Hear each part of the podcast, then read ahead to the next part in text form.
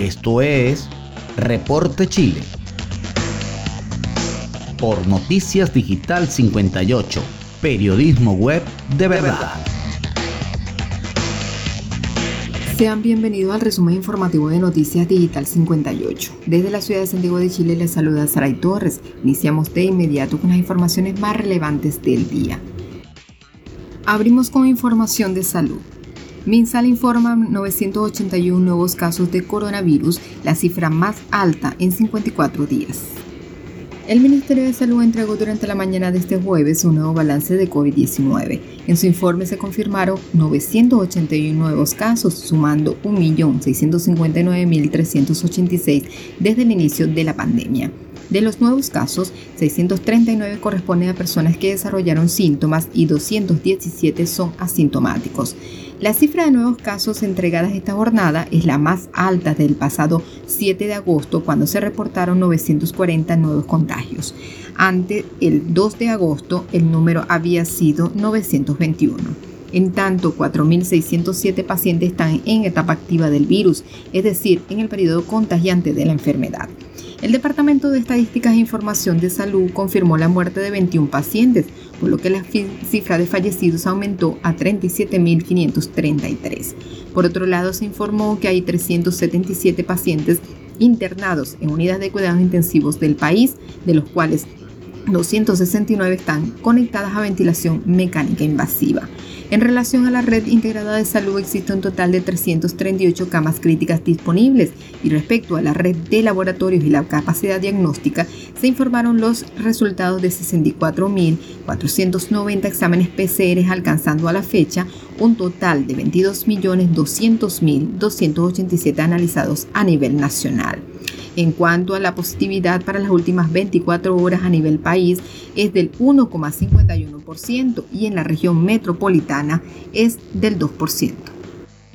Nos mantenemos en el tema. Estudio del MinSal revela que efectividad de vacunas de refuerzo contra COVID-19 supera el 87%.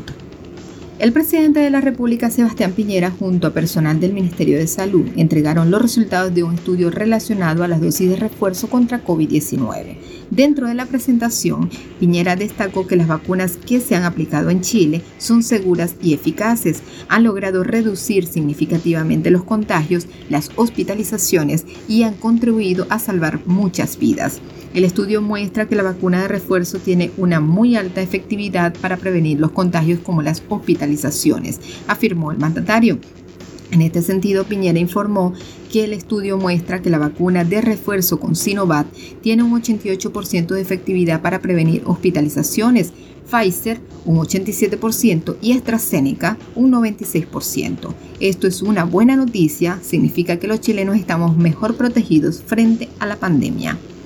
Rafael Arauz, asesor estratégico del MinSal, explicó que se realizó un seguimiento a las personas que se vacunan para ver si la efectividad en algún momento cae e incorporamos sobre ese seguimiento el de las personas que han recibido su dosis de refuerzo. Incluimos solamente adultos en el estudio, es decir, gente mayor de 16 años que no tenía historia de infección por SARS-CoV-2 y que había recibido Coronavac como esquema primario de inmunización, detalló Arauz. Además, confirmó que se analizaron las tres vacunas que se usan como refuerzo por separado y la efectividad se calculó 14 días después de la inoculación.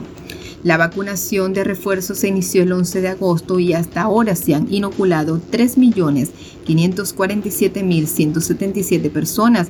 Los mayores de 55 años están recibiendo refuerzos con vacunas AstraZeneca, mientras los menores de 55 están siendo inoculados con la vacuna de Pfizer BioNTech.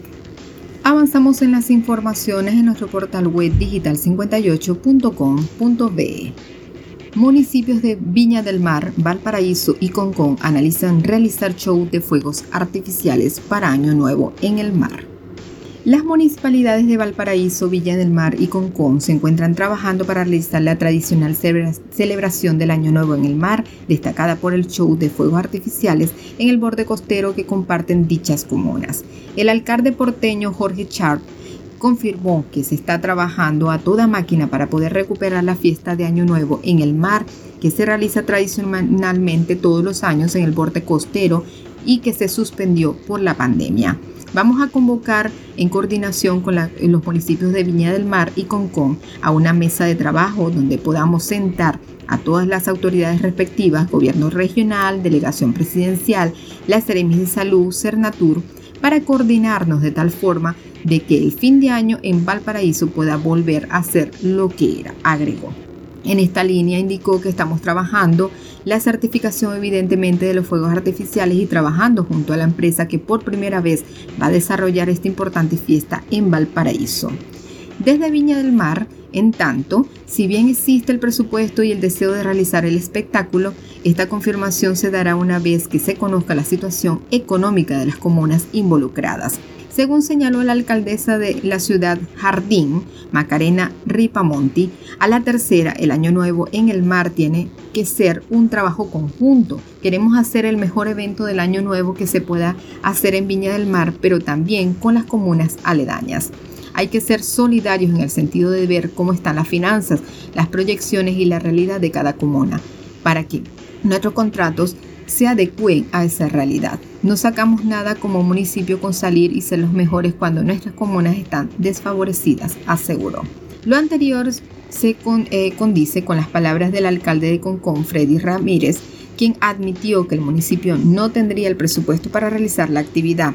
En Concón estamos analizando la realización de los fuegos artificiales para fin de año. La verdad es que estamos un poco complicados desde el punto de vista presupuestario ya que los presupuestos se hacen de un año para otro y hoy día no contamos con los recursos para poder llevar adelante esta actividad, explicó. Pese a lo anterior, el jefe comunal señaló que estamos viendo la forma, analizando con los equipos técnicos si es posible llevar adelante esta tan importante atracción turística para Concón. Sin embargo, también estamos considerando que a pesar del levantamiento del toque de queda, la alerta sanitaria aún continúa, así que, dependiendo del proceso sanitario en los próximos meses, iremos decidiendo y definiendo si Concon tendrá fuegos artificiales. Cerro. En Santiago, la Municipalidad de Las Condes confirmó que la comuna tendrá celebración de Año Nuevo con fuegos artificiales, aunque evalúan cambios para el año 2023. Así lo confirmó la alcaldesa de la comuna, Daniela Peñalosa, quien señaló que para la llegada del Año Nuevo, desde Las Condes, sí tendremos esta vez un show de fuegos pirotécnicos y artificiales para que podamos celebrar en familia la llegada de un nuevo año. Sin embargo, para el 2023 estamos analizando otras alternativas que permitan que todos disfruten, tanto los vecinos alrededor del Cerro Calán, los niños y también nuestras mascotas, concluyó. Pasamos ahora a información económica. Banco Mundial espera que Chile crezca sobre el 10% este año, pero ve una fuerte desaceleración en 2022. Son cada vez más los actores que mejoran su panorama para la economía chilena este año, pero al mismo tiempo nuevas voces alertan sobre el débil crecimiento que alcanzaría el país tanto en 2022 como en 2023. Uno de ellos es el Banco Mundial, que ahora estima que el Producto Interno Bruto local saltaría 10,6% en 2021, pero el año que viene la expansión caería 2,4% y a 1,8% en 2023 recobrar el crecimiento, construyendo economías dinámicas post-COVID con restricciones presupuestarias. Se titula el informe semestral para América Latina y el Caribe publicado este miércoles por el organismo internacional. Este evalúa su estimación para que este año, dentro del rango establecido por el Banco Central, que espera que la actividad nacional se expanda entre el 10,5% y 11,5% en el año en curso. El prestamista internacional es incluso más optimista que el promedio del mercado. El último ejercicio de la encuesta Consecus Forecasts prevé un promedio en un salto de 9,7% del Producto Interno Bruto este año. Para 2022, el Banco Mundial vuelve a estar dentro del rango establecido por el Instituto Emisor, que va de 1,5% a 2,5%, mientras que el consenso del grupo de 26 bancos de inversión, consultoras y departamentos de estudios es del 2,8%. El reporte semestral advierte que si bien la región está saliendo de la crisis provocada por la pandemia, la recuperación es más lenta de lo esperado y las, secuelas que han dejado en la economía y la sociedad tardarán años en desaparecer. La región en conjunto crecerá solo el 6,3% este año, con lo que prácticamente lograría recuperarse de la caída de 6,7% del 2020.